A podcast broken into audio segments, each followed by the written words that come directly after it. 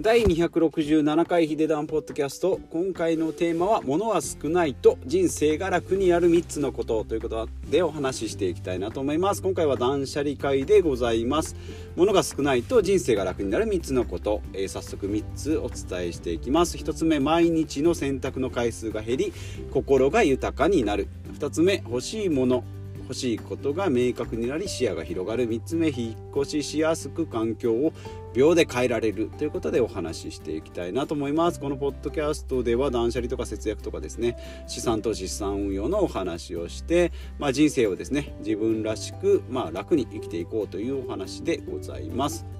で今回ですね、えー、3つまあ断捨離の回ということで物が少ないとメリットがたくさんありますよということでお話ししていきます。で1つ目ですね毎日の選択の回数が減り心が豊かになるということで、まあ、人生とかも生活をですねシンプルにしていくと、まあ、思考の、えー、消耗が少なくて、まあ、1日にですね重要な選択っていうのはまあ70回しかできないということなので、まあ、例えば朝、えー、起きてですね服を選んだり、えー、ご飯を何にしようかっていうのを考えると、まあ、それで消耗していくのでそれを固定化していくことによってですね、えー、1日の重要な決断っていうのをこうもっとこう大事なことに、えー、まあ、もちろんですね朝ごはんが大事なんだよともう毎朝ご飯を決めるのが楽しみなんだよっていう人はまあそれでいいと思うんですけども、まあ、そういうので消耗しなくてもっと重要なこと人生を決断するようなですね、えー、判断っていうのに、えーえーとその力をえー、取っておくっていうことですね。であと2つ、えー、そうですね。で2つ目が欲しいものが明確になり視野が広がるってことで、まあ、いらないものですね。部屋とかもそうなんですけども、えー、どちらかった部屋よりもですね、まあ、何もない部屋の方があこれがいるなとか花瓶がいるなとかラジオがいるなっていうふうに、え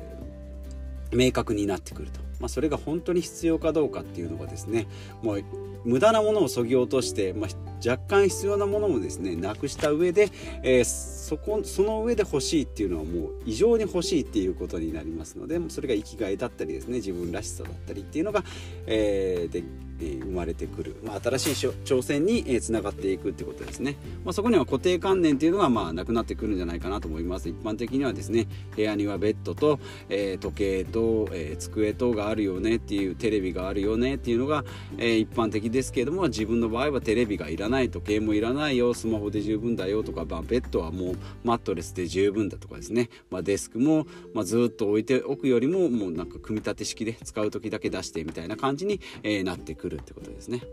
はい。で、3つ目が引っ越ししやすく環境が秒で変えられるということで、まあ、物が少ないとですね、もちろん引っ越しがしやすいです。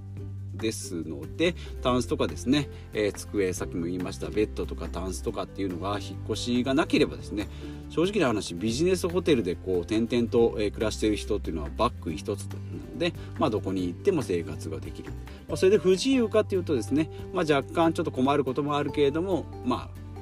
えー、ホテルであればシャワーがあったりトイレがあったりっていうことなので、まあ、着替えがあったり、まあ、最悪着替えもですね、まあ、その辺でユニクロで買ってっていう生活もできる。まあ、これでですねノマドだとか、えー、アドレスホッパーって言われる方はそういう生活世界を飛び回ったり、まあ、日本中でもですね、まあ、車一つで旅行したりとかですね生活したりっていうのが、えー、まあ、ブームになってるんじゃないかなというふうに、えー、思います。で、えー、まあ、具体的な策としては、えーと、1つ目がバッグとかクローゼット財布の中身をまずシンプルにしていくってことですね。まああのカバンとか財布なんかですねずっと入ってるクレジットカードとかですね、まあ、クレジットカードももうこれしか使わないぞっていうものとかがあればですねそれだけ入れたり。まあ免許もですね運転している人はいるんですけども運転しなければですね、えー、そんなに毎回毎回いらない。かですね、まあ、保険証も病院行く時だけとか、まあ、銀行口座もお金を下ろす時だけ財布に入れていくことによって普段の持つ荷物っていうのも、えー、減るし、まあ、その財布の中で選ぶどのカードだったっけなっていう選択肢も減らすことができるので、えー、楽になるんじゃないかなと思います、まあ、同様にカバンの中もですね、まあ、パソコンと手帳とって、まあ、それ以外のなんかカタログとかですねなんかよくわかんないレシートとかいっぱい入ってたりするので、まあ、そういうことがないようにしていくと、えー、頭の中もカバンの中もすっきりする。でクローゼットとかもそうですね。まあ四季折々ありますけれどもその衣替ええー、がないような感じで、えー、クローゼットの中に入れておくと、まあ、いつどんな時にどういう服を着るかっていうのも固定化されていきますので、まあ、極端な話白い T シャツ3枚と黒いパンツが2枚あればもう1週間回せますよっていうのがまあミニマリストなんですけど、まあ、そこまでいかなくてもですね、えー、必要でないものっていうのはとりあえず排除していく。ていくというやっていくと必要なものだけが見えてくるっていう状況になってくるかなと思います。まあ、使わないものを排除っていうことで、まあ、82でですね2捨てようと思うとなかなか、えー、片付けが進まないので、まあ、2だけ残して残り8捨てるぐらいの感じで、えー、やっていけばですねまあ最終64とか73ぐらいね綺麗になっていくんじゃないかなとえー、6割7割のものだけすっきり、えー、残るんじゃないかなというふうに、えー、思います。まああんまりやりすぎるとですねこの生活ができなく、えーなってしまうんですけどもまあミニマリストだとその辺をですねえー、ギリギリのところをちょっとこう超えていくっていうのが快感になってくるんじゃないかなというふうに、えー、思います。で、まあ、2つ目は、えーと、具体的な例の2つ目は毎日の生活をルーティン化する固定化するってことですね、えー、まあ、朝起きて例えば筋トレしますよとか昼のランチは例えば自分で作っていきますよとか、まあ、コンビニ弁当って言って固定していればしていればそれで、えー、まあ、選択は減るんですけども、まあ、体にいい悪いかっていうのは別としてですね。まあ、夜寝る前は読書したり瞑想したりとか睡眠ノート書いたりというふうに、え習慣させていくということですね。えー、まあ、ここはですね、え固定化することで、まあ、無駄なものっていうのをですね、えー、なくしていく、まあ、私の場合は昔はまあずっとスマホをいじってたんですけども、まあ、そういうのを、えーまあ、SNS 見る時も、えー、極力目的を持って、えー、やるようにしております、まあ、YouTube なんかもですね見出すとこう関連動画って言ってどんどんどんどん面白いのが、えー、出てくるようになっててますのでネットサーフィンもそうですね。自分の関心が引くような感じにプログラミングされてるので、えー、まあ、Google にですね、えー、心をこう牛耳られてるっていうことを知っていればですねスマホをちょっと見続けるっていうのがまあちょっと時間の無駄になってしまうっていうのが気づきますので、まあ、そういうことがないように、まあ、テレビもそうですね。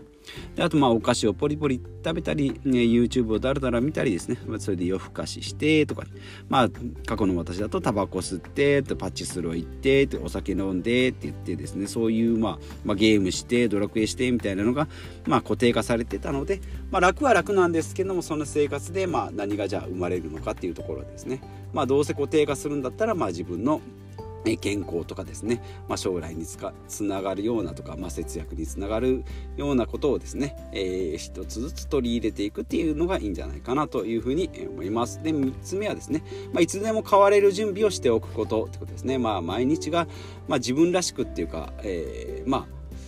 固定化はするけどあんまりそれにこだわりすぎてですねもうこれは絶対しないといけないってなると、まあ、息苦しくなってしまうので、まあ、やりたいことは始めると。まあ、始めて続けば習慣にするし、まあ、ちょっと違うと思ったら、まあ、それでもやめればいいんじゃないかなというふうに、え思います、まあ、ニュートラルな状態でですね、まあ、ちょっと場所が気に入らないなとか変えたいな環境を変えたいなという場合は引っ越ししてみるとかですね、えー、仕事を変えてみるとかっていう感じですね、まあ、人生、えー、まあ、決められたようでですね自分で結構決めることが、えー、できますのでやってみればですねあ意外と簡単だったなっていうことが結構ありますのでそういうことですね、えー、まあ、捨てたり得たりっていうのが結構自自由ですよっていうことです。まあ、取捨選択を自分で選んでいくことで自分の人生を生きるっていう風になるんじゃないかなという風に、えー、思います。ちょっと最後はですね、なんかちょっと人生観的な感じになったんですけども、今回は断捨離の回でですね、まあ、物が少ないと人生が楽になる3つのことってことで、えー、3つお話ししていきました。1つ目がですね、毎日の選択の回数を減らすと心が豊かになる。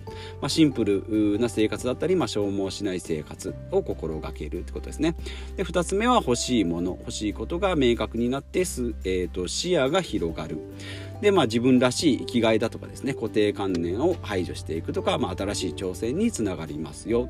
で3つ目が引っ越ししやすく環境が秒で変えられるってことで、まあ、人生の変化とかですね、まあ、身軽な状態にしておくことによって心も体も、えー、身の回りも、えー、軽くしていきましょうよということでお話ししてまいりました。えー、このポッドキャストではこういった感じでですね断捨離とか節約とか健康とかのお話を、えー、しております。で、えー、ブログも書いておりますのでよろしければそちらとあとツイッターもやっておりますのでそちらも見てください。ということでまた次回お会いしましょう。